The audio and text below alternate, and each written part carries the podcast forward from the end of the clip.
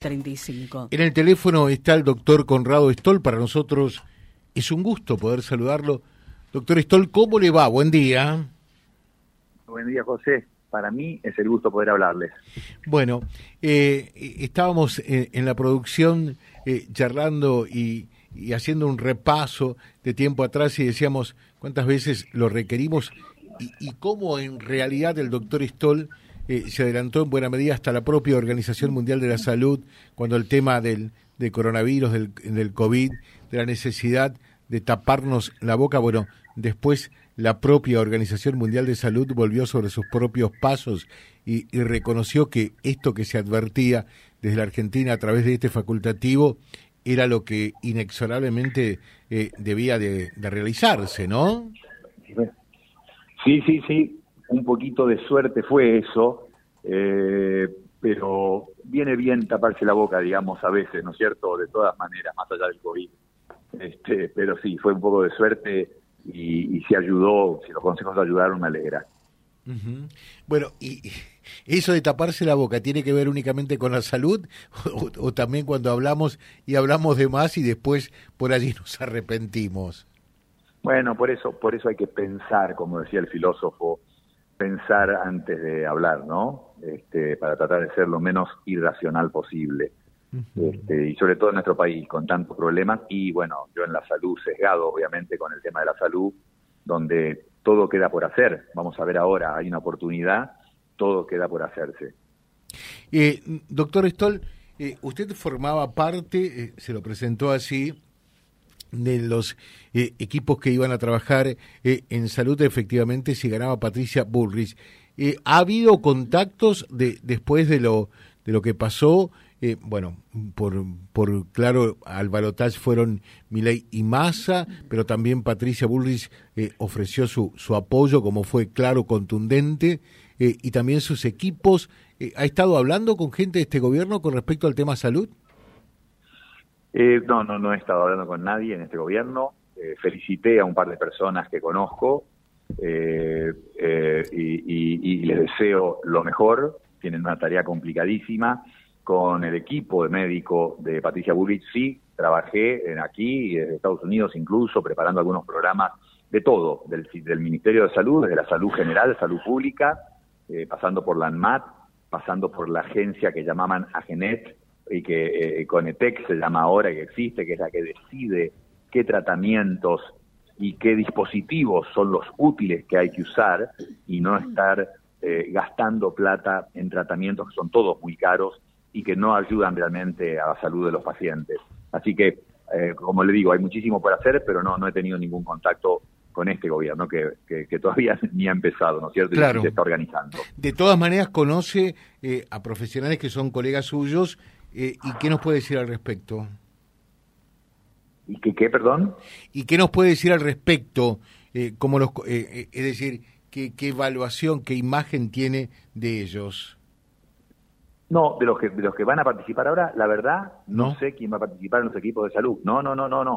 Conocía bien al equipo de Patricia Burrich, que estaba coordinado por un abogado, lo cual me parece muy bien y, por supuesto con un gran equipo médico y con epidemiólogos y algunos formados afuera. Este, era un equipo muy fuerte, con un plan muy bueno, que es lo que debe hacerse. O sea, la gente no puede elegir quién le trata la salud. Y sobre todo muchas personas cautivas, hablemos de las 300 obras sociales, de las cuales muchísimas no tienen ni dinero para financiarse.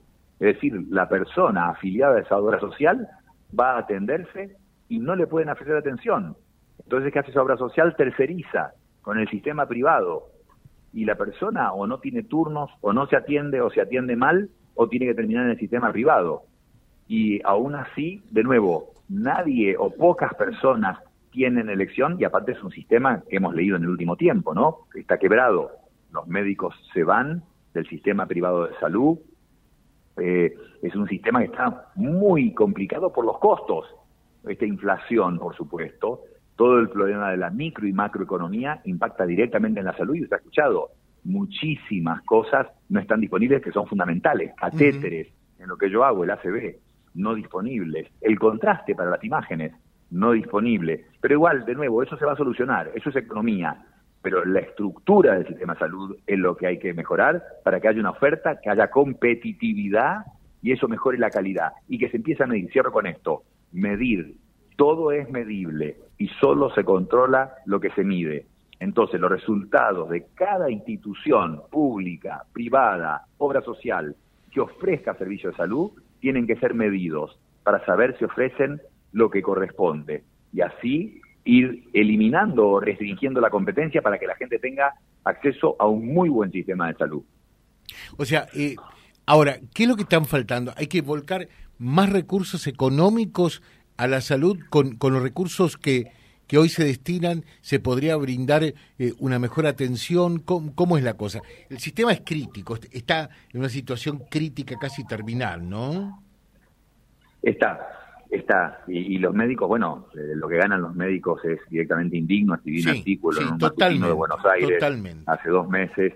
Este, hay explicaciones, ¿eh? yo trato de dar una explicación de por qué esos sueldos están bajos, pero, pero su pregunta, José, es muy buena porque es poca la plata, hay que poner más plata, cuidado, que agregar plata, que es el famoso vamos a inaugurar un nuevo hospital, vamos a inaugurar un nuevo hospital, vamos a La pregunta es, ¿ese hospital atiende en forma adecuada a la gente? Pero si la respuesta es no, ese hospital no es una inversión, es un gasto, es una pérdida. Y el sistema de salud argentino gasta 10% del PBI. 1% del PBI va al PAMI, va al PAMI 1%, el 10%, que es lo que gastan todos los países, salvo Estados Unidos, que es una locura, gasta el 17% del PBI en salud, pero eso es un disparate. La Argentina gasta el 10% y eso debería alcanzar, es una cifra muy grande. Ahora, ¿qué pasa, José? Esa cifra va en un balde que está llena de agujeros. Entonces, cuando llega a la persona que necesita atención de salud, el balde está casi vacío, no tiene recursos. Entonces, una de las explicaciones es que hay una pérdida en el camino administrativa y de intermediarios que hace que se desperdicie una enorme cantidad de recursos. Después viene lo que yo decía antes, no hay competitividad. Habría que medir para ver quién es competitivo, quién ofrece un buen resultado. Mostrar números. Estoy viajando ahora. En Uruguay se va a hacer un congreso internacional de ACV, de accidente cerebrovascular, y voy especialmente solo para mostrar los números del registro de la unidad de accidente cerebrovascular que tenemos en el Sanatorio Güemes y mostrar que nuestros números son similares a los de internacionales. Claro. Eso es lo que tenemos que hacer. Saber que estamos dando, brindando una buena salud. Y eso se puede hacer a nivel de cualquier hospital, público o privado. Pero de nuevo, la cantidad de plata no es el problema, es suficiente, es la que gastan la mayoría de los países en, en la salud de su país, 10% del PBI. El problema es cómo se gasta acá. Ese es el problema. Doctor Stoll, como siempre, un gusto de hablar con usted, un fuerte abrazo, el deseo de un muy buen día. ¿eh? Cierro, cierro nada más diciendo, falta la última pata que es la formación médica. Sí. También eso, eso no se menciona nunca. O sea, lo del sistema lo hemos hablado, lo del mal gasto, pero también formar a los médicos estrictamente, hay una única formación que es la residencia médica, tiene que ser estricta y ahí uno también va a tener muy buenos médicos y eso probablemente sea el factor fundamental para que mejoren los salarios. Cuando hay exceso de médicos y exceso de médicos este, eh, que no están bien formados, por supuesto que el salario va para abajo, pero con una buena formación estricta y muy buena calidad médica, los sueldos van a subir y esa, es la última pata para mejorar este sistema de salud. Un fuerte abrazo, muchas gracias. ¿eh? Un saludo, José. Hasta luego, gracias por llamar. Doctor Corrado Stoll, cerrando con nosotros. Vía Libre, siempre arriba y adelante. Vialibre.ar, nuestra página en la web, a solo un clic de distancia. www.vialibre.ar, vialibre.ar. Vía Libre, siempre en positivo.